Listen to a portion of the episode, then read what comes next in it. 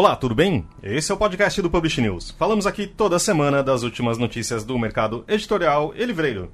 E no programa de hoje vamos falar com André Argolo, o homem por trás do Publish News TV, professor, escritor e jornalista.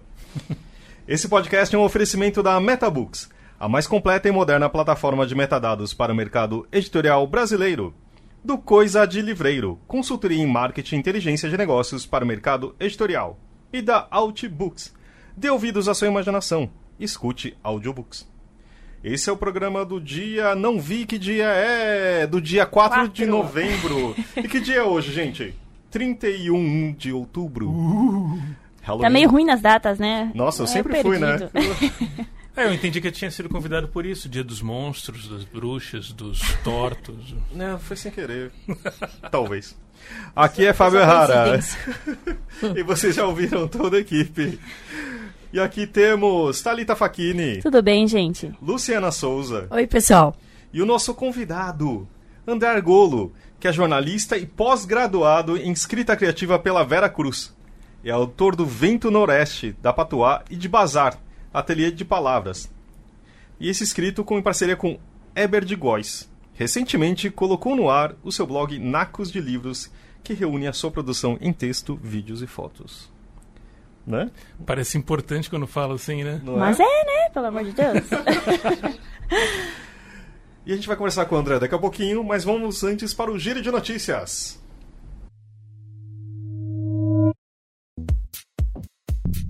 A GFK e a Associação Nacional de Livrarias, ANL, divulgaram na última semana o seu relatório mensal, que acompanha as vendas de livros em livrarias, supermercados e lojas de autoatendimento monitoradas pelo Instituto de Pesquisa. E setembro foi de retração no varejo de livros. A queda foi de 6,7% em volume e de 1,2% em faturamento nos estabelecimentos monitorados. No acumulado do ano, a GFK dá conta da venda de 35,4 milhões de unidades e faturamento de 1,56 bilhão.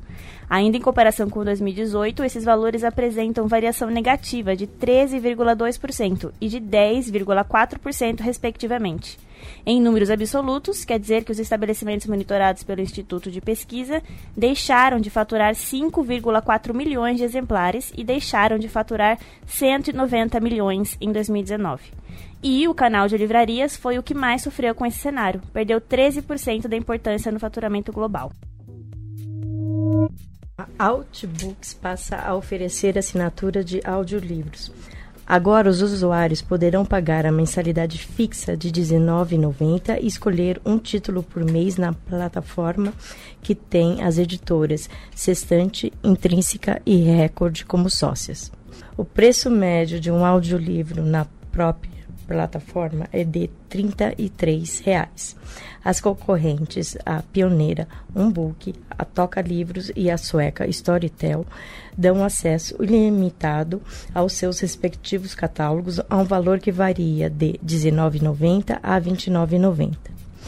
Quando entrar em vigor essa nova modalidade, o leitor ouvinte brasileiro terá ainda a opção de comprar seus audiolivros à la carte pela própria Outbooks, pelo Google ou pela Kobo. A novela Bom Sucesso da Rede Globo, protagonizada por Antônio Fagundes e Grazi Massaferra, retrata um pouco do mercado editorial.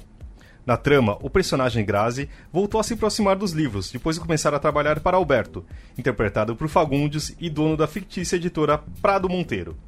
Acontece que em diversos capítulos o personagem Fagundes aparece lendo e até indicando diversas obras importantes. Aproveitando as comemorações do Dia Nacional do Livro e tentando saber o impacto disso nas vendas de livros, o jornal Extra pediu um levantamento para a plataforma de comércio eletrônico Zoom, querendo saber se houve aumento na procura por títulos citados na novela. A conclusão é que, em média, houve aumento de 15%.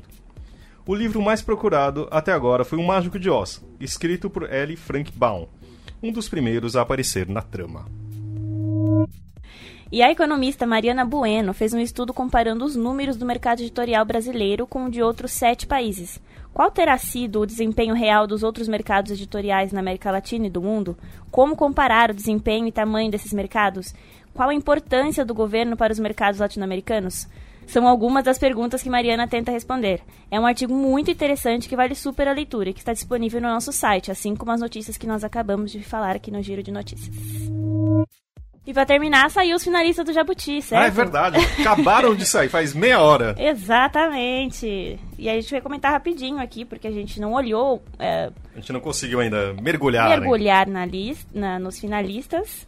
Mas a gente pode falar que a, premiação vai ser no dia 28 de novembro. Uhum. E só nesse dia que serão conhecidos os, os vencedores reais do prêmio.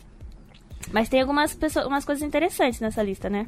É, a gente pode falar de alguns, talvez, pessoais, preferências. Sim, as minhas preferências, eu vou falar que a minha preferência no eixo literatura, na categoria conto, tá como finalista O Sol na Cabeça, o livro do Giovanni Martins, que eu gosto bastante. E ainda concorre com ele o Gustavo Pacheco, com a obra Alguns Humanos, ah, Rodrigo Lacerda, com Reserva Natural, Emílio Fraia, com Sebastopol, e ah, Vilma Areas, um- com o livro Um Beijo por Mês. Quais são seus favoritos? Olha, eu tenho um favoritíssimo que é, eu adoro muito, o Jeremias, que eu até Jeremias Pele, ah, na Historinhas em Quadrinhos, que também está disputando com várias pessoas muito bacanas, mas tenho certeza que já ganhou pra mim, pelo menos. E acho que o André também tem um favorito infantil, não é isso? É, eu tenho, tenho alguns destaques, assim, de gente que. É claro que, que todos. é, primeiro, muito legal que se divulguem cinco é, Finalista. indicados, Aham. cinco também finalistas. Isso valoriza mais gente, né? Porque a, a competição, claro, elege um vencedor, mas isso não é a verdade absoluta, não é o vencedor de todos, os- não é o melhor livro de todos, isso é, é relativo. É importante que tenha um vencedor, mas é, tem que ser relativizado, é, que a importância é de mais livros, né? E essa concorrência, essa participação toda é que é importante. Agora, é, Ah, não, e só mais um detalhe, que há um tempo atrás eh, já saíram os vencedores, né? É. Então agora acho que tem, tem ainda uns finalistas E a no dia- expectativa tem uma no dia, né? Exatamente. Você fica, ah, quem será que vai ganhar, etc. Eu acho muito bacana. É, e é muito. é, é, achei um destaque aqui o Roger- a presença do Roger Mello com dois livros. Um deles eu li, que é Clarice, que saiu pela Global Editora, e quando eu estava lá ainda, é um livraço. É, tem a ver com. Ele é muito bonito, né? O livro Ele é, é... ele é muito bonito. Felipe Cavalcante, que é parente do, do- Eu acho que é sobrinho do Roger. E é tão talentoso quanto, pelo jeito. É, pelo menos para né, pra esse planejamento gráfico. Tá, a Clarice está nessas duas categorias, né? De, de- de- da arte do livro, do, do, do planejamento dele e, da, e do texto. E o Roger, que é um premiadíssimo ilustrador, é, ele tem o Hans Christian Andersen, é, que é, é o primeiro ilustrador brasileiro que foi, foi que venceu o Hans Christian Andersen. A gente tem só poucos vencedores desse prêmio, né? Ana Maria Machado e Lígia Bojunga, além dele.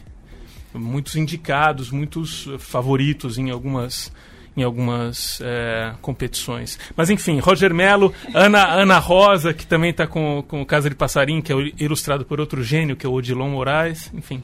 Aí eu tenho outro favorito pra destacar aqui. Eu também.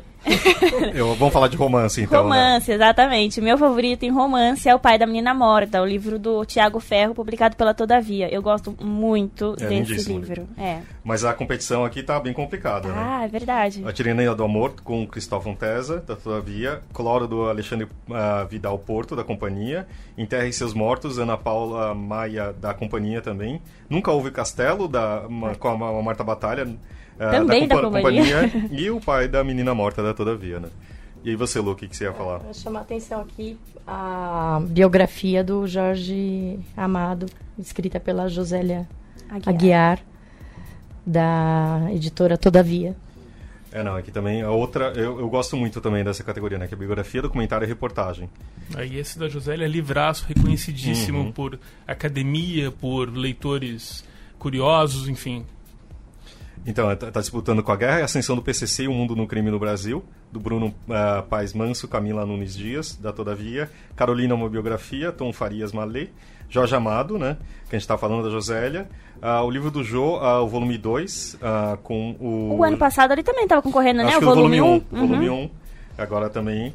Ah, o Tiradentes, uma biografia de Jo- Joaquim José da Silva com Lucas Figueiredo. Ah, eu acho esse livro muito bonito. Não li, mas acho ele muito bonito. objeto, é, né? exatamente. Mas é isso, né? Tem tanta categoria muito bacana, a gente tá tem aqui nossos favoritos. Espero que vocês tenham o seu aí e acompanhem no dia 28 de novembro. lá no. Ah, na- no- auditório da Pirapuera, acredito. É isso mesmo. Acabaram o, o giro? Temos mais alguma menção a fazer? Acho acredito que. que não. Então amanhã, que vai ser na semana passada para vocês, também a gente vai ter mais informações, né? No Publish News.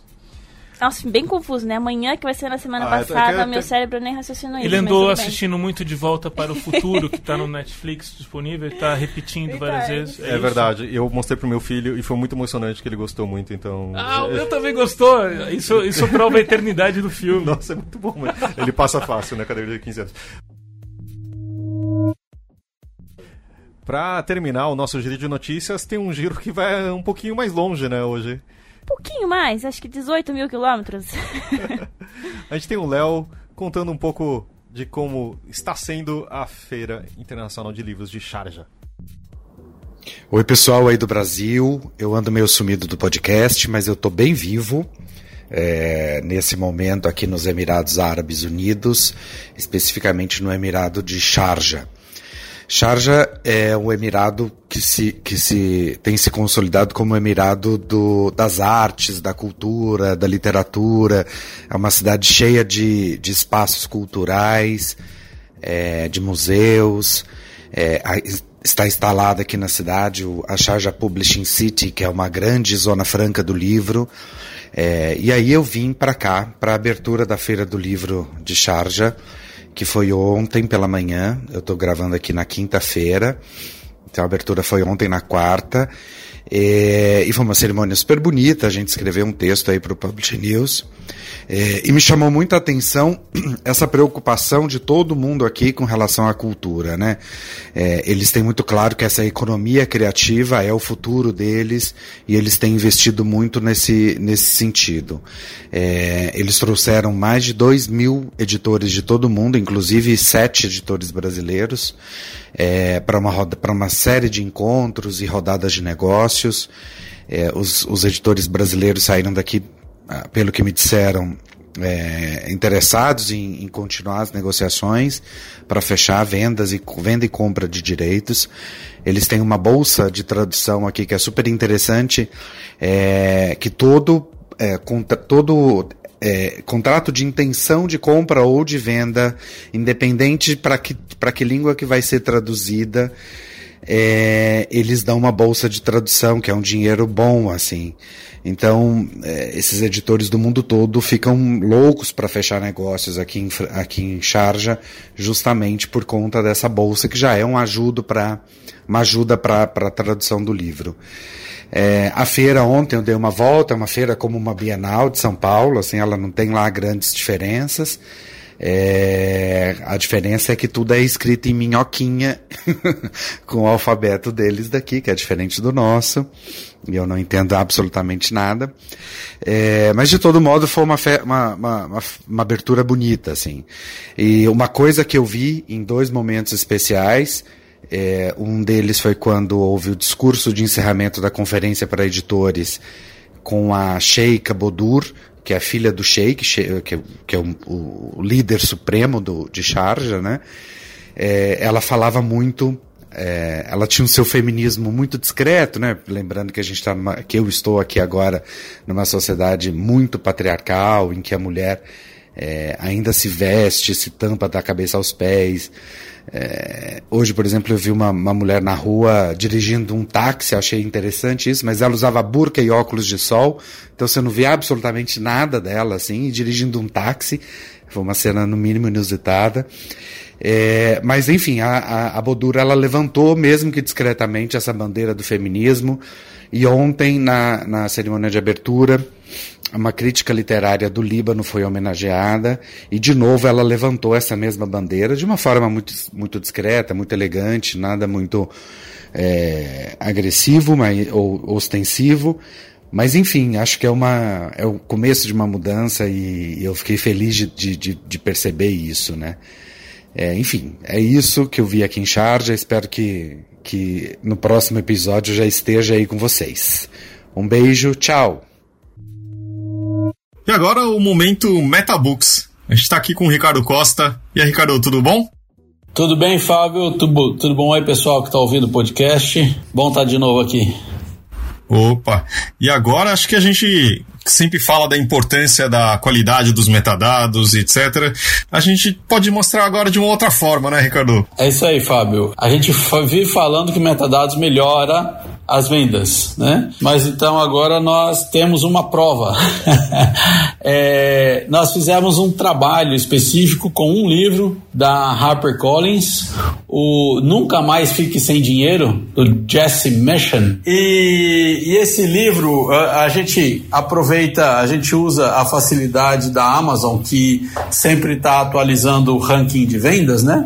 Então o livro estava lá, estava classificado numa certa categoria, estava exposto da maneira inicial que os metadados foram fornecidos para a Amazon. E nessa situação, ele estava na posição 859 da categoria onde ele estava classificado. Uh, aí nós fizemos junto com a Harper um trabalho de um trabalho simples de pouca melhoria nos metadados. Só começamos a trabalhar isso. Então a gente incluiu uh, subtítulo, que o livro estava sem o subtítulo ainda. Nós colocamos algumas uh, tags HTML no texto da sinopse para deixar ele mais organizado. Ficou um bold, quebra de parágrafo, salto de linha. Ficou um texto mais bonito esteticamente, né? E reclassificamos esse livro na categoria Bizac. E com esse trabalho que a gente fez, ele pulou da posição 859 que ele estava para a posição 51 em três dias. Digamos, ele ganhou mais de 800 posições em três dias.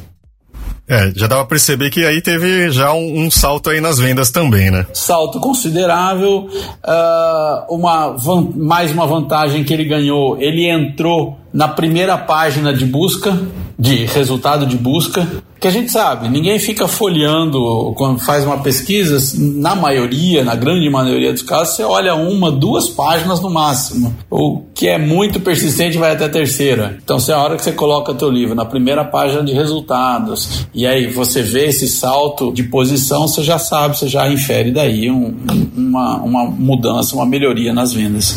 Então, eu queria deixar para vocês aí hoje esse, essa melhoria de resultado, a prova de que metadados qualificados, bem tratados, uh, bem gerenciados, melhoram as vendas dos seus livros. É isso aí. Então tá bom, Ricardo. Muito obrigado e até a outra semana. Valeu, Fábio. Obrigado você, obrigado a galera toda aí. Abraço. Abraço, tchau.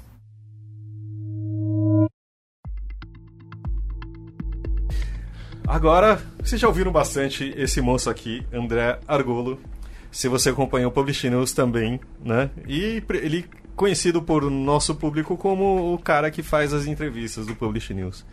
Mas acho que eu queria começar antes com algumas coisas uh, que, que você não é só esse rostinho bonito.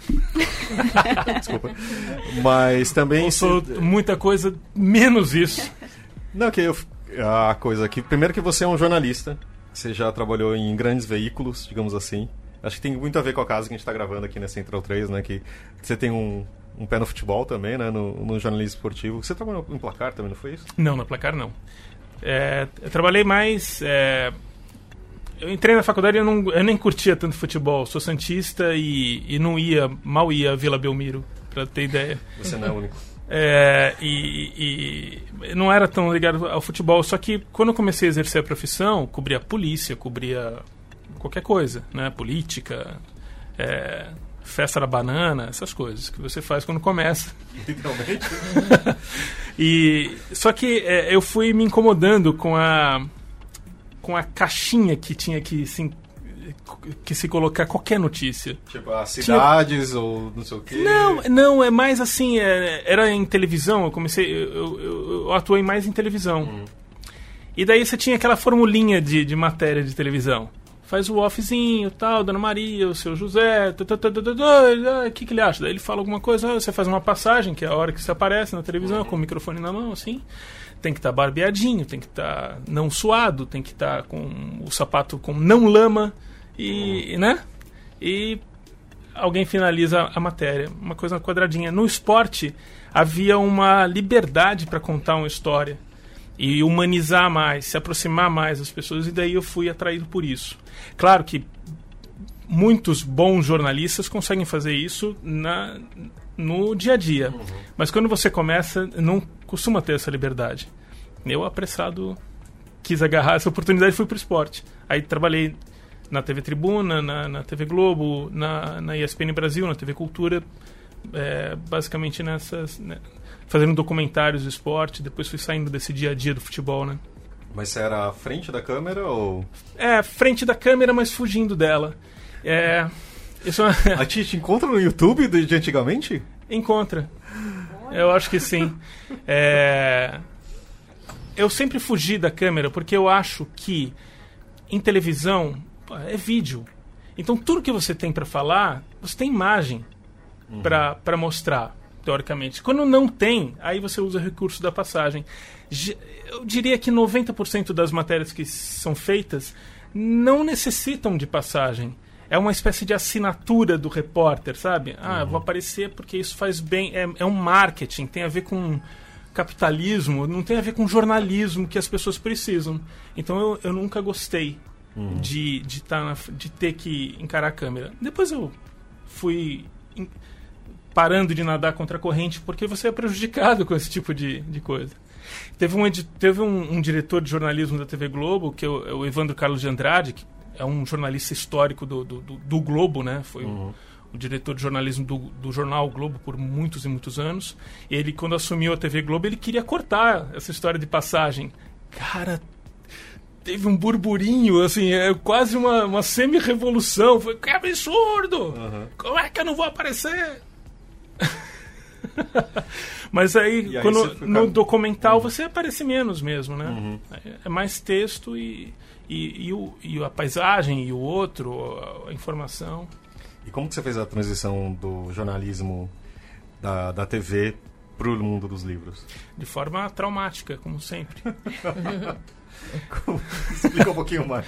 É, em 2012, eu, eu saí da ESPN Brasil tive meu último trabalho, assim, fiz outras coisinhas depois, mas grande trabalho de televisão foi foi ESPN Brasil em 2012. Lá eu fiz coisas, eu tive a oportunidade de fazer trabalhos com equipes maravilhosas, assim, e trabalhos muito marcantes que, que não são mais possíveis na televisão de hoje em dia. Me dá um exemplo. Uh, a série Tris, por exemplo, uhum. que a gente é, viajava pelo Brasil em, em é, ao redor ou em parques nacionais é, é, e mostrando a vida nesse, nesse entorno dos parques nacionais, é, as características físicas, né, geográficas desses, desses lugares, essa riqueza natural brasileira, né, uhum. e, e, costurando com as pessoas que habitam nisso, com esportes de ação que são realizados nessa.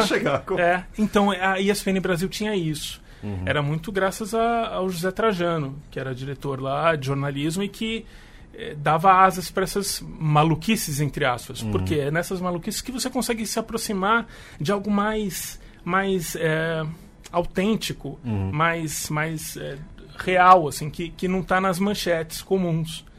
Então, é, cheguei a fazer um triz especial sobre a viagem do Charles Darwin é, uhum. quando ele passou pelo Brasil.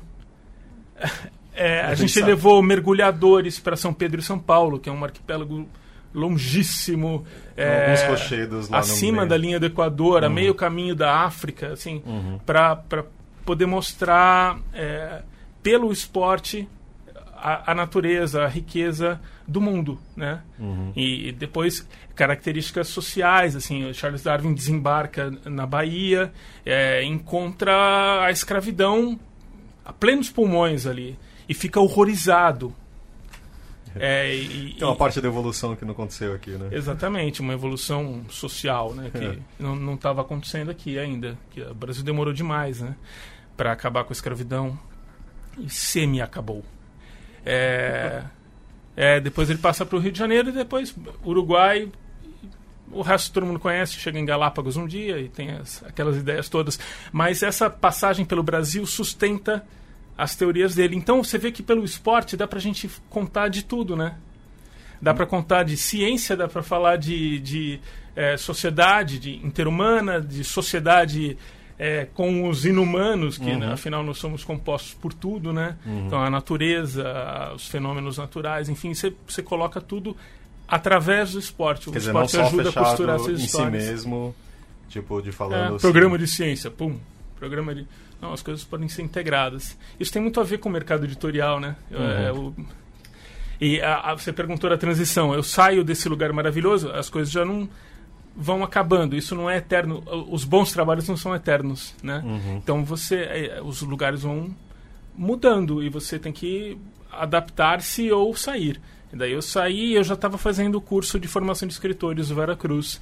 E daí a literatura é, entrou no sangue e eu pirei. Falei, é bom, eu vou fazer jornalismo sobre livros, sobre literatura. E o Carlos Carrem, que é outro pirado, achou que, que dava também, me abriu as portas. Então, eu, eu passei a fazer vídeo no mercado editorial graças à porta aberta pelo Carlos Carrenho. Na época, o Ricardo também, Ricardo Costa, estava no Publish News. Logo entrou a Cássia Carrenho, enfim. Essa galera me, me ajudou a, a tentar implantar isso mas eu não consegui, claro, fazer jornalismo. Não foi sustentável. Por, pelas, as questões que vocês conhecem, o mercado não é assim tão abastecido é, de verbas pra, e audiência para sustentar. Né? É, é mais difícil. Por isso que Rodrigo Casarinho é um herói para mim. Ele é um dos que conseguem fazer jornalismo em literatura. Eu tô falando só de literatura, porque de mercado editorial o Publish News já faz isso sempre, é. enfim. E, é, e são os heróis há 18 anos. E quando começou a Publish News TV na, no, no Publish News, era diferente do que é agora, né? Porque teve esse, um hiato ali no meio e agora a gente retomou há pouco tempo. Mas como que era esses primeiros vídeos? Tipo, eu adoro o vídeo que você conversa com o Ziraldo. Foi legal, realmente, essa conversa com ele? Como é que eram essas primeiras entrevistas? É, as primeiras entrevistas foram... É, é, vou fazer do jeito que eu acho que tem que fazer, não tem patrocínio, mas vamos lá. Foi nesse, nesse sentido nessa com essa época, vibração. É, na época do boom é, inicial do vídeo, né, também, assim, tipo, como como rede social, digamos assim, tipo YouTube, etc. Não eu, eu acho que dá para dizer isso, sim, né, 2011, 2012, uhum. 2013 começa a firmar. Eu lembro que pouca gente fazia vídeo entre as editoras. Kozak Naif tinha ótimos vídeos, para variar, Kozak Naif. Companhia das Letras também já fazia bons vídeos. Enfim, eu vou estar sendo injusto com algumas outras iniciativas, mas marcantes são essas. É, no Publish News a gente tinha essa ideia, mas eu, o que viabilizou é, financeiramente a minha existência, comer, pagar a escola de filho, pagar aluguel, essas coisas básicas, é, foi uma ideia da Cássia, da gente começar a produzir pelo Publish News coberturas de lançamento de livro de editoras, ou fazer é, vídeos documentais com autores e, ou especialistas de livros que estavam sendo lançados. Então a gente fez para a Record, fez para a Dissop na época, que a Simone Paulino era editora lá, antes de criar a Nós. É, quem mais? Ah, não vou lembrar agora, mas enfim. E daí, uma grande coisa aconteceu em 2013, que foi a costura é, para o Publish News é, fazer o documentário da Global Editora. É, também a Cássia conversou na época com, com, com Jefferson, com Richard, com o seu Luiz, e eles é, patrocinaram essa produção, que tem a assinatura do Publish News. Uma loucura, eu fiz um documentário sozinho. áudio. Porque o equipamento permite isso, né? Uhum. Mas áudio e vídeo e edição. É, o vídeo inteiro tem uma hora mais ou menos, e daí teve uma reedição para 30 minutos para ser mais. para quem tem um pouco mais de pressa. E, e assim, nessa era pré é, fazer vídeos para as editoras, a gente fez, a gente tem no site do Publish News, né, no, no YouTube, no canal de YouTube do Publish News TV, tem Ziraldo, tem Marcelino Freire, é, não estão todos no YouTube, a gente usava primeiramente o Vimeo, então lá tem uma entrevista longuíssima com o Milton Ratum, ele falando do livro que estava sendo feito, que virou trilogia, né? Lançou-se só o primeiro, se não me engano. Tá saindo o segundo. Tá saindo o segundo? Tá saindo o segundo esse mês. Que bom, é ótima notícia para a literatura isso. O Milton tem uma, uma gestação dos livros dele bem longa, né? E daí ele conta detalhes da, dessa, dessa gestação desse livro. É muito legal você assistir hoje, que se você vai ler esse livro, assistir é, A entrevista, ao Milton né? Ratum falando sobre esse livro lá atrás, em 2012. É, ele começou, diz que em 2008. A ideia até lançar o, o ano retrasado o primeiro volume. Então, e você acha que pegou bem no meio desse. Pois é, pois é. Eu acho que ele nem esperava que fosse demorar mais, assim, tanto mais. Mas ele tem o tempo dele e é o tempo de maturar um texto que é que torna a nossa literatura é, máxima, né? É uma grande referência.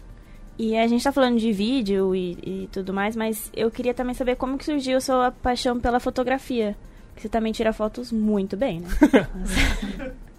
Obrigado, Thalita. Mas é engraçado. Eu, eu quando no Naco de Livros, que eu, eu decidi que eu não quero mais é, publicar livro, tentar vender livro. então Eu acho que não é o meu lugar, sabe?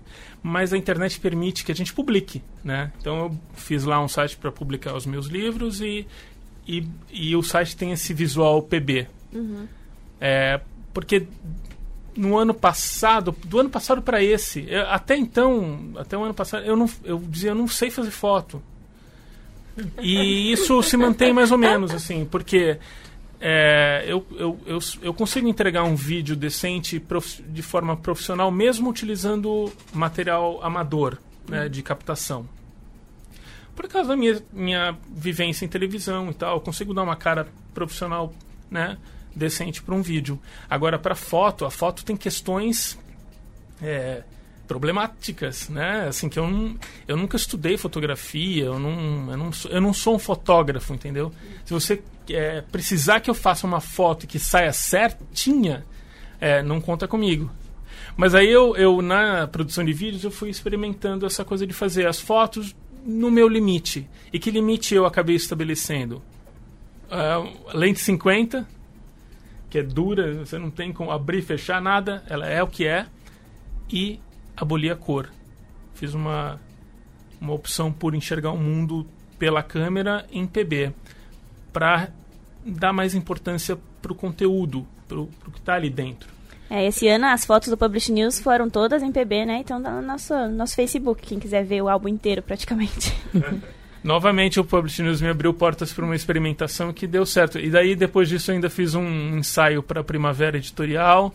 Acabei de fazer ontem mesmo é, o lançamento do, do livro Abraços Negados da Simone Paulino e semana passada do Leonardo Tonos, o segundo livro de poemas do Leonardo Tonos, os dois trabalhos para nós, em que também fiz fotos em PB com lente 50, quer dizer, é um limite do limite do limite.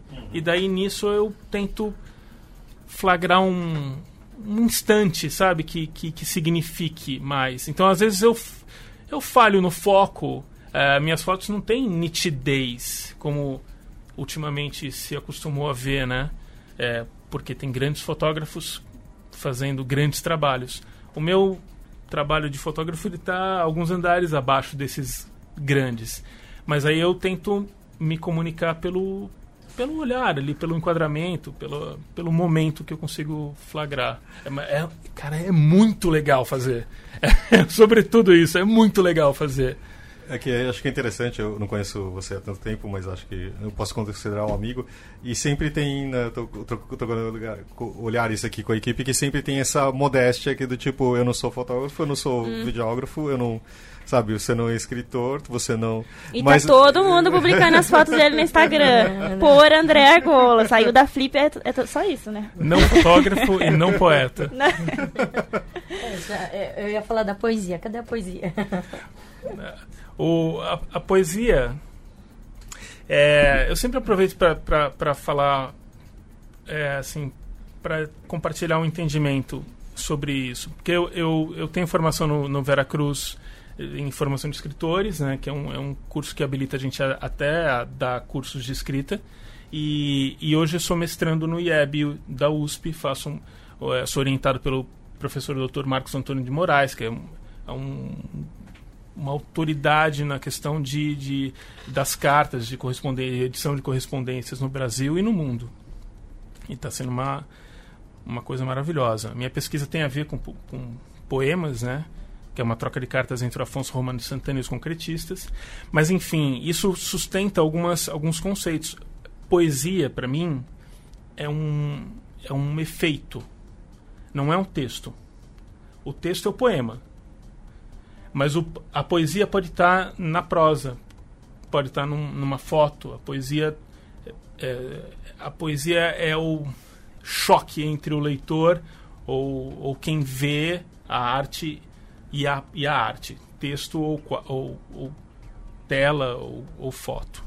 Isso, esse é o meu conceito de poesia. Então eu escrevi dois livros de poemas que tem alguma poesia ali dentro possível, dependendo da comunicação com o leitor, dependendo da, da construção do leitor. Então é é, é isso. E, eu estou tentando, assim, eu tenho vontade de escrever outras coisas, mas escrever prosa exige dedicação diária quase. E eu não consegui ter essa, a essa condição. Não, né? não, o poema não. O poema não. O poema, ah, você. Eu, eu aqui tenho uma ideia, eu dou uma rabiscada em algumas coisas que, que emergem de alguma vivência minha, e daí eu posso lidar com esse poema daqui a duas semanas, e daí eu vou. É, eu li esse termo outro dia, despiorar. Parece que eu, acho que é o Otto Lara Rezende que falava isso. Eu vou despiorar o poema. E daí você dá uma editada, você tenta buscar poesia com, com é, as palavras. Aí, assim, é uma busca.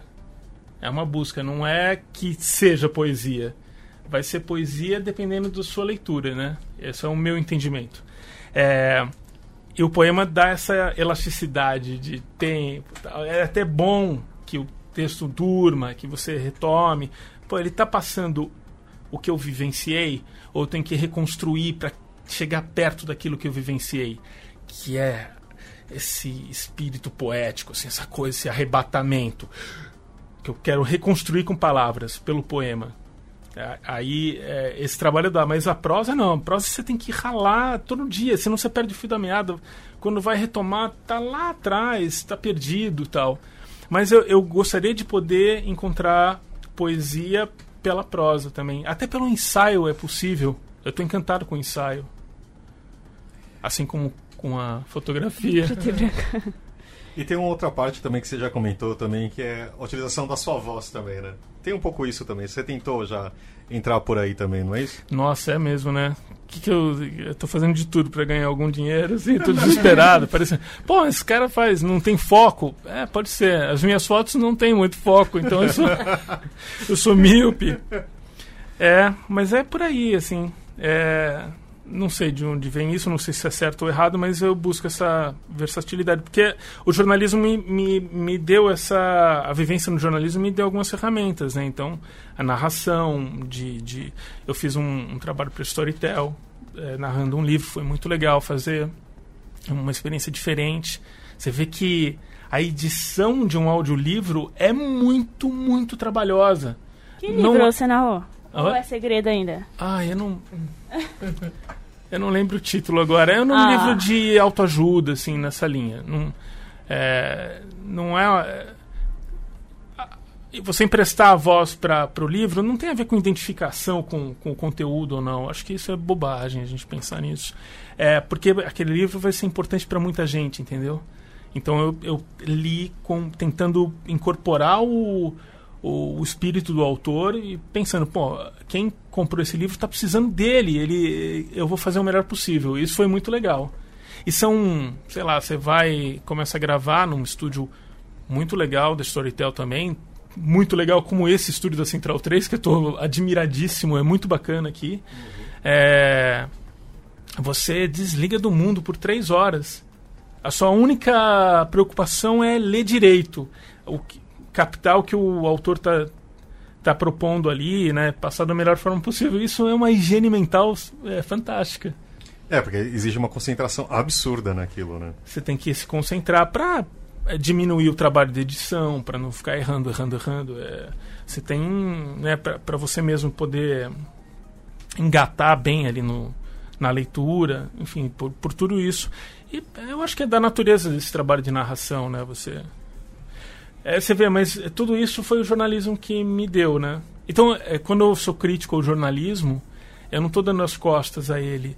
Eu tenho é, certeza da, da gigantesca importância que tem o jornalismo para a vida das pessoas, para nossa vida em comum. É, só que ele precisa ser melhorado, precisa ser questionado, precisa ser é, reformulado. Que, que jornalismo nós realmente precisamos, né?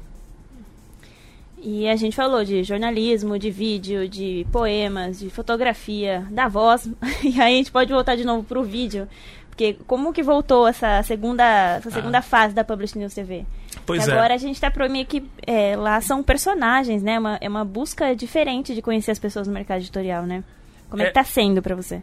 Tá sendo maravilhoso, porque é, a entrevista é uma das, das, das possibilidades de atuação de um jornalista, né? De, de é, mais significativas, assim, no sentido de você é, poder ouvir verdadeiramente alguém e a vivência de alguém. É, então, no, no, ano fim do ano passado, começo desse ano de 2019, quando teve essa mais recente reformulação no Publish News e abriu-se de novo uma possibilidade de fazer a produção de vídeo mais sistemática, que aliás eu acho fundamental que seja sistemática, porque senão o eventual não pega, não roda. É, então, é, e podendo nasceu de um limite também de eu não poder, né, eu estou fazendo mestrado, tô, né, tava muito dono de casa também, porque precisando cuidar de filho pequeno dia a dia. Aí a gente tem, a gente inventou um estúdio, né, uhum. na redação do Publish News, na redação histórica do Publish News, na antiga sala de Carlos Carrenho é, onde as ideias fluíam. É, e a gente eh, botou ali um sofazinho, né? Vocês inventaram o sofazinho e, e, e o enquadramento e tal. E, sentei ali, montei as câmeras e parti para entrevistar. É, entrevistar mesmo. A gente começou, fez o primeiro programa com a Fernanda Diamante, uhum. que foi, que é, de novo, a curadora da Flip. E ali já, a partir daquela primeira entrevista, falei, ah, vai dar certo, vai, vai ser legal. Foi muito legal o vídeo com ela, né? A gente, ela... É, a gente chegou, a gente está no programa 33 essa semana é. e essa esta semana do futuro que vocês estão ouvindo o programa. Do final de outubro. Será o programa 34 com Felipe Brandão. Uhum. Né, o programa 33 com Flávia Lago, Felipe Brandão. Já temos gravado também Eduardo Lacerda, programa 35. Ué. E já passou muita gente diferente, né? Muita gente Quem legal, você lembra? Né? Nossa, o Gerson Ramos, também da Planeta. O Ednei Silvestre. Um, quem mais, gente? Eu, preciso, eu, me perco. Ah, o Pedro Almeida também já foi lá. A Isa. A Isa, pessoa. Quem mais? Muita, é, Muita 30, gente. São 33, 33 pessoas, nomes, tá? Né? Não, não, não me puxa agora na memória. O mais importante que o Publish News está tá oferecendo é, e está ganhando esse repertório, esse grande baú histórico sobre o mercado editorial. Uhum. Tem um registro da história dessas pessoas que compõem o mercado, o mundo do livro, né? É. E, na verdade, não é só o mundo do livro, né? É, é você começa a conhecer a pessoa por trás do mundo do livro, né? Tipo, os hobbies delas, o que elas fazem, o que elas fizeram antes de entrar para o mundo do livro, o que, elas pensam. Eu acho muito interessante. Por exemplo, a da Florência, que é, ela é lutadora de karatê, não é isso? É. Eu achei uma loucura, assim. Aí também ver um outro lado dos profissionais também, né? Isso que, que a, a Thalita estava falando também. E como que você chega nessa, na, para como as pessoas se abrem para você? Como que você acha que tem uma fórmula? Porque também, assim, você não tem também ficar horas com a pessoa e você começa a filmar também, né? Como é. funciona isso? Como você acha que nasce uma boa entrevista? É, eu acho que a forma ideal, talvez um dia a gente alcance, se fosse, fosse é, eu ir até a pessoa, uhum. né, no ambiente dela, ou em ambientes dela. Isso é o que eu acho ideal, assim seguir e ficar mais horas, uhum. passar um dia, sei lá.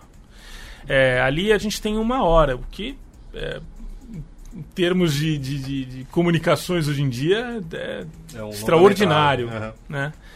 É, mas uma hora é, é, é suficiente para a pessoa, justamente por ser extraordinário, poder se revelar muito mais do que o normal. Nas conversas, vamos falar de novo no mercado, no mundo do livro. A gente se encontra nos eventos e tal, as coisas acontecendo. E é tudo muito rápido, né? Ah, mesmo no ambiente festivo, não tem uma conversa mais comprida. As- algumas amizades se, se formam e isso acontece. Mas ali, é, mas o normal não é esse. Então, o programa também oferece isso, né? Para as pessoas se conhecerem melhor. Né? Gente que você encontra o tempo inteiro se conhece melhor. Agora, fórmula, eu acho que não tem, Fábio. Eu acho que é, o lance é sentar na, na- ali e, e ver o que emerge num começo de conversa, que às vezes é, é estapafúrdio, mas é de propósito, para o entrevistado poder ir ficando à vontade. Duas, fica só eu e o entrevistado na sala, a gente fecha a porta, entra o mundo exterior pelas, pelas frestas e janelas, motos, Alguns ônibus da Vila Madalena. gritaria. é.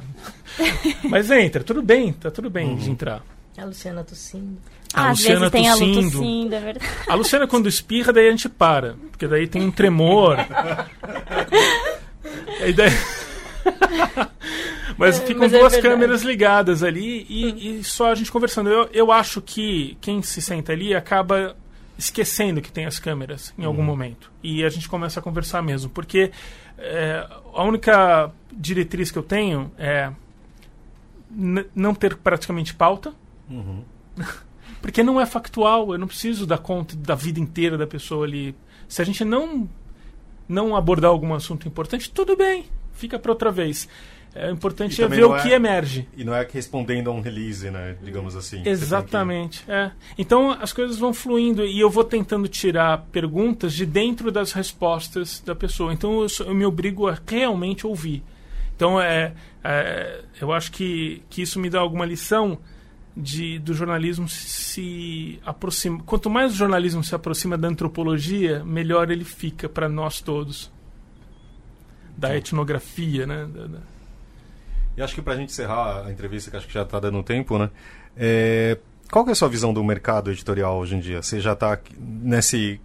Depois do seu, da sua saída traumática do jornalismo, que eu não sei nem se você terminou a falar. Ah, não terminei. Não. Só é uma saída dos grandes veículos. Né? É.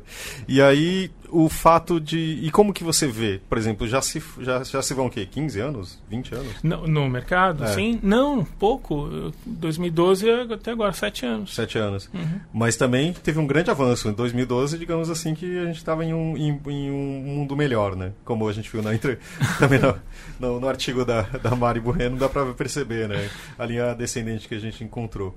Mas o que, que você vendo, assim, como jornalista, acho que é interessante se observar essa mudança e que como a gente tem está hoje no mercado.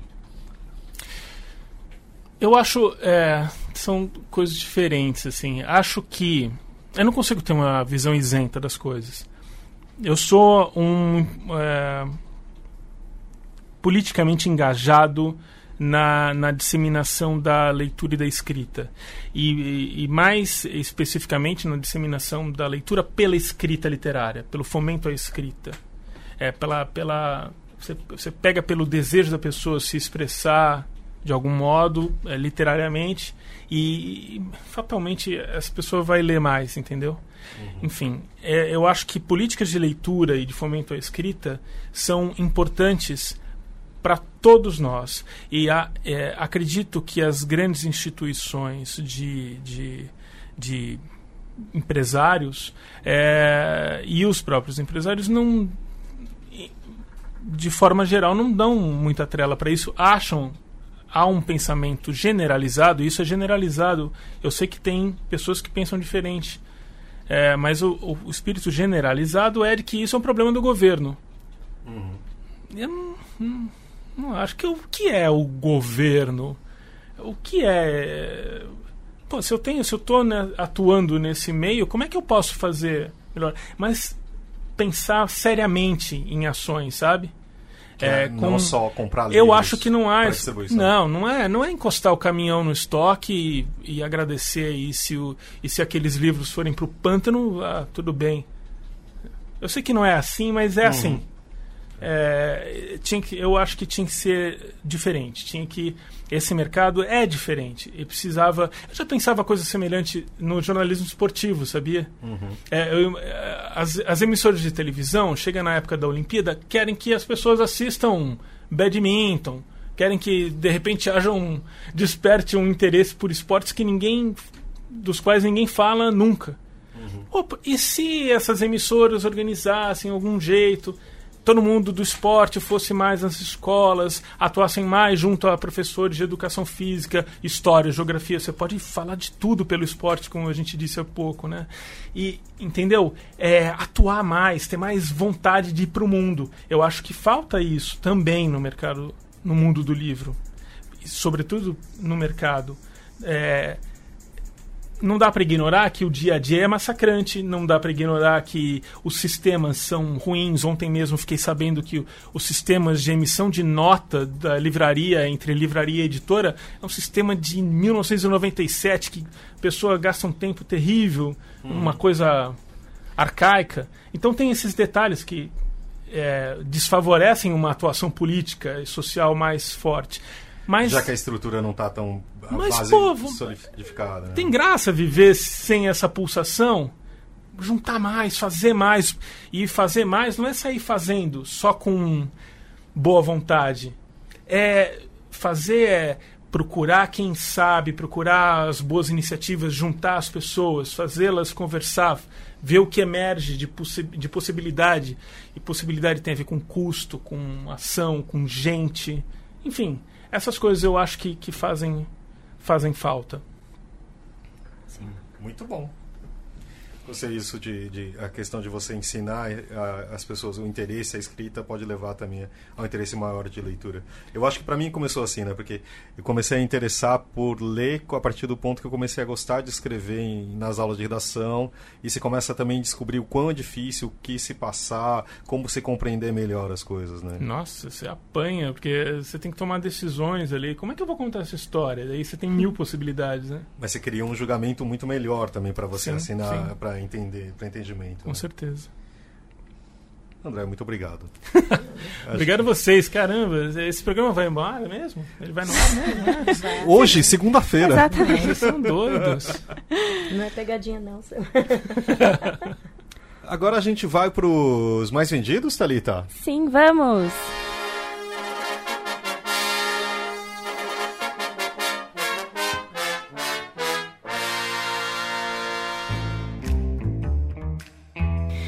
Nos mais vendidos dessa semana, nós temos queda de 20% nas vendas com relação à última semana. E a categoria que mais sentiu foi autoajuda, com queda de 27%, seguida de infanto juvenil com queda de 26%, ficção com queda de 24% e não ficção com 20, menos 21%.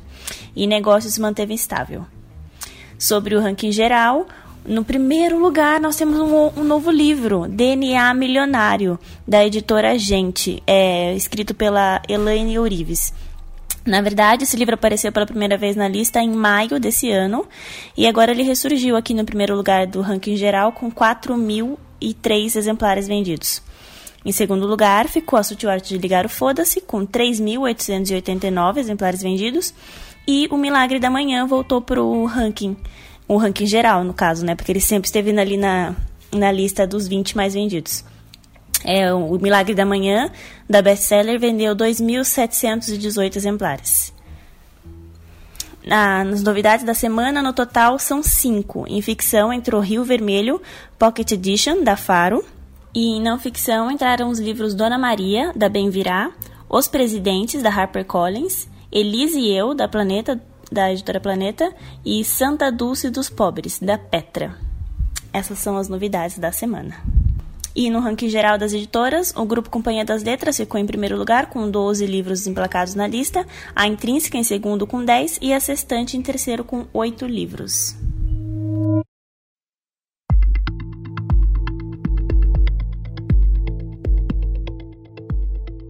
E os audiobooks mais vendidos pela Outbooks. Em primeiro lugar, comece pelo Porquê, Simon Sinek, da Sextante. Em segundo, Sapiens, de Yuval Noah Harari, da LPM. Em terceiro, Homo Deus, também do Harari, da Companhia das Letras. Quarto, sobre o autoritarismo brasileiro, de Lilia Moritz Schwartz, da Companhia das Letras. Em quinto, O Poder do Agora, Eckhart Tolle, da Sextante. Em sexto, Mindset, Carol S. Dweck, da Objetiva. Em sétimo lugar, fora de série, Outliers, Malcolm Gladwell, da Sextante. Em oitavo, O Poder do Hábito, de Charles Duhigg, da editora Objetiva. E em nono, Como Chegar ao Sim, Roger Fisher, William Ury, da Sextante. E em décimo lugar, Me Poupe, Natália Curi, da Sextante. E agora vamos para as nossas indicações? Sim. Quem que gostaria de começar? Não. Posso começar eu. Então vamos lá, Lu. Eu quero indicar um, um livro, O Amor nos Tempos do Blog, do Vinícius Campos. Esse daqui é uma edição da seguinte, né? O rapaz aqui são três, três blogs, né? Que se intercalam, falando sobre histórias né, de amor. E o rapaz não tinha coragem e ele usou a escrita para para se declarar. Seria mais ou menos isso é a, a história aqui da, do livro. Muito bom. Vai, Thali. Eu vou indicar um pa- passeios em Berlim, porque Ah, porque é fácil. é porque tá fácil aí pra todo mundo que tá Lem- viajando, É, super. como a gente tá na quinta-feira, é um TBT da sua semana passada, é Isso, é um TBT da minha semana passada, que depois da Feira de Frankfurt dei uma esticadinha pra conhecer Berlim. Uhum. E eu acho que é uma cidade incrível, cheia de história, e vale muito, muito as pessoas irem visitar o memorial é, para os judeus. Ah, Do Holocausto, né? Do Holocausto, Memorial do Holocausto. E aí tem vários outros lugares incríveis para você visitar, tipo o Check- Checkpoint Charlie. Ah, e lá, na- eh, por esses dias em Berlim, tá tendo uma exposição 360 de um cara que ele criou toda a. criou parte da, da visão que as pessoas tinham do Muro de Berlim. É, é impressionante. Então, é, é a Sissi, acho. Eu preciso só, só um segundo que eu vou ver o nome. Tá bom. Você deixou Eu os caras deixei. carimbarem o seu passaporte no Checkpoint Charlie? Não, eles não estão mais fazendo isso. eu Ah, fiquei muito chateada, porque eu fui lá justamente porque eu queria muito carimbar meu passaporte. Aí tem uma, uma lojinha ali do lado que é cheio de passaportes. eu é, sou tão tudo caipira colorido. que eu fiquei morrendo de medo. Falei, agora vai anular o passaporte. Eu, pe- eu pesquisei antes também, eu pesquisei antes. O certo é você colocar numa página que não tenha nenhum carimbo e aí você pode carimbar lá. E fica maravilhoso. E... você não comprou um pedaço fajuto do muro de Berlim também? Não comprei, não comprei pedaço do muro e não consegui carimbar meu passaporte. Mas enfim, tudo lá vale muito a visita, porque é história viva, né? E é necessário demais a gente entender e. e entender como é que foi parte disso. Enfim, eu. pe- Pesquisem sobre Berlim e vão visitar todos esses museus que estão por lá, porque todos, todos valem a visita. É, né? É, tem muita coisa realmente viva. O Museu do Holocausto é uma das experiências arquitetônicas mais impressionantes que eu já tive na vida.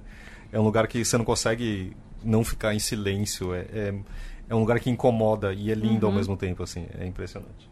É muito lindo. E você, André? Ah, Thalita, você disse o nome da... da, Da exposição? É, né? Não, da- disse. da- É que eu tô, isso é o, é o tempinho da pra. Ah, tá, a gente não. tá disfarçando. Então, enquanto a Thalita procura, é, a dica é um livro. Se os tubarões fossem homens. É um texto do Bertolt Brecht, é, publicado aqui pela Edições Ouro de Vidro, do Marcelo Delagnol, que não tem nada a ver com o procurador, com o promotor. É o Marcelo Delagnol, um editor maravilhoso, que passou pela Positivo, fez um grande trabalho na Positivo e agora tem a- a- essa editora dele, Edições Olho de Vidro. E é, esse livro, eu estou falando porque é um dos finalistas é, do Jabuti na categoria Ilustração. E a ilustração é de outro gênio brasileiro chamado Nelson Cruz. Nossa, maravilhoso. É, é, esse livro é essencial para uma biblioteca infantil barra nossa, porque livros ilustrados não são necessariamente infantis. E os melhores livros ilustrados são de um prazer enorme de leitura para todas as idades. Eu lembrei o nome. É, chama The Wall, Assisi Panorama Berlim. É um, esse Assisi é o cara que fez a, que faz essa, essa intervenção. E ele já fez sobre a Amazônia e sobre diversos outros lugares. E o Fábio vai deixar todas as informações para você na descrição do episódio. É isso aí. Até quando a exposição ficar por Berlim, enfim. E eu vou indicar a segunda temporada de um dos documentários que eu acho mais é, inspiradores da Netflix, que chama Abstract, a arte do design. A primeira uh, temporada era um pouco mais convencional, que mostrava um ilustrador, um arquiteto, uh, e são várias faces do que é chamado design, né? que não é desenhar, é mais no sentido de planejar.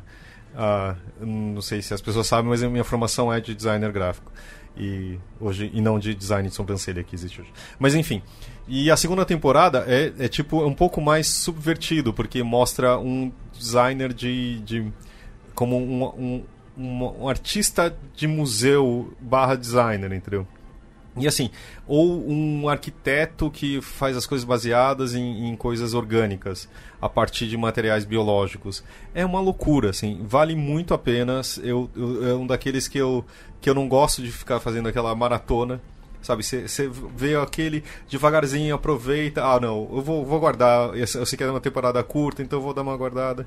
E é muito bacana. Tem um de moda, tá ali, você hum. que adora, que é muito legal, que é tipo de uma. É, ela é uma. Eu considero ela uma artista que faz o. o, o guarda-roupa, como tem o nome disso? Desculpa. É... Estilista, stylist? É, uma estilista do, por exemplo, do, de algum dos filmes da Marvel do Pantera. Uh, Pantera Negra? Aham. Uhum e ela mostra isso. Então, ela é uma afrodescendente nos Estados Unidos, então mostra também influência de cores, etc. Então, é super, super bacana. Acho que vale muito a pena. Eu assisti o, o, o desenhista da New Yorker, Nossa, um alemão, maravilhoso. um cara maravilhoso. Isso, da primeira, final da primeira temporada, então... E acho que é isso, né? É isso. Para quem não conhece esse lado é, de, de designer gráfico, do designer do, do Fábio, eu já, já vi até poema é, concreto que ele fez, de maneira que é, não é fácil de fazer, e de uma maneira muito bacana, um poemaço. Obrigado. E pra, eu vou fazer, já que você levantou a bola, é, tá dentro de um livro que é o da tirania do. Nossa, eu esqueci completamente. Ah, As é? 13 lições sobre a tirania. Uh, eu vou colocar aqui na descrição. Então, era a companhia é, convidou vários designers para irem numa um, uma prensa antiga. Tem um nome isso, eu vou, vou ficar me batendo depois para não lembrar. Mas você vai lá, coloca o papel, mistura as tintas na mão e faz aquilo lá. Então, gente, tipo, todo mundo ficou um dia, vários designers e ficou fazendo assim. Cada um criou uma das é, um cartaz baseado é, em, nas, nas três lições contra a tirania desse livro. É muito bacana. E obrigado. é isso aí, gente. Então a gente vai se ver na próxima segunda-feira. E também o Publish News TV, que, que dia que sai? Publish News TV é sempre quinta-feira, Thalita? Sempre quinta-feira. Então o dia que a gente grava aqui é o dia que vocês estão vendo um um programa, é um programa novo, que eu posso é, chamar assim? O, da, o que está no ar nesta quinta-feira, que é o passado de onde vocês estão agora. Exatamente, é a, é a Flávia, Flávia Lago. Lago. Isso. e o próximo, já dando um spoilerzinho, é o Felipe Brandão, da Planeta. E é isso aí. E a gente então se vê na próxima segunda-feira aqui no podcast do Publish News. E a gente vai terminar agora com um trecho do audiobook do Lázaro Ramos, na minha pele. Na voz da própria pessoa. Obrigado. Nossa, deu um branco, né? é isso aí, gente. Obrigado. Valeu, André. Tchau, Thalita. Tchau, Tchau até mais. Aos 14 anos, saí da casa de Dindinha e fui morar com meu pai no Garcia. Bairro que se desenvolveu a partir da ocupação de uma antiga fazenda colonial e é um dos mais antigos de Salvador. Nos anos 1940 e 1950, sua parte mais alta foi dividida em uma série de loteamentos, e construções modestas se multiplicaram pela região. Quando me mudei para lá, em 1991, os becos e as vielas pouco iluminados ainda eram de terra batida. Mas o Garcia estava em plena expansão. Tanto que, entre as crianças do bairro, uma das brincadeiras prediletas era pular na areia das obras. Hoje, o que existem são casas amontoadas entre edifícios modernos. Pela fragilidade, essas construções me lembram castelos de cartas. E foram crescendo desordenadamente, de acordo com a ascensão social dos donos. Nossa área, conhecida como Fazenda Garcia, preservou seu espírito familiar e popular. Mesmo sem luxos, nossa casa é um dos maiores orgulhos de meu pai.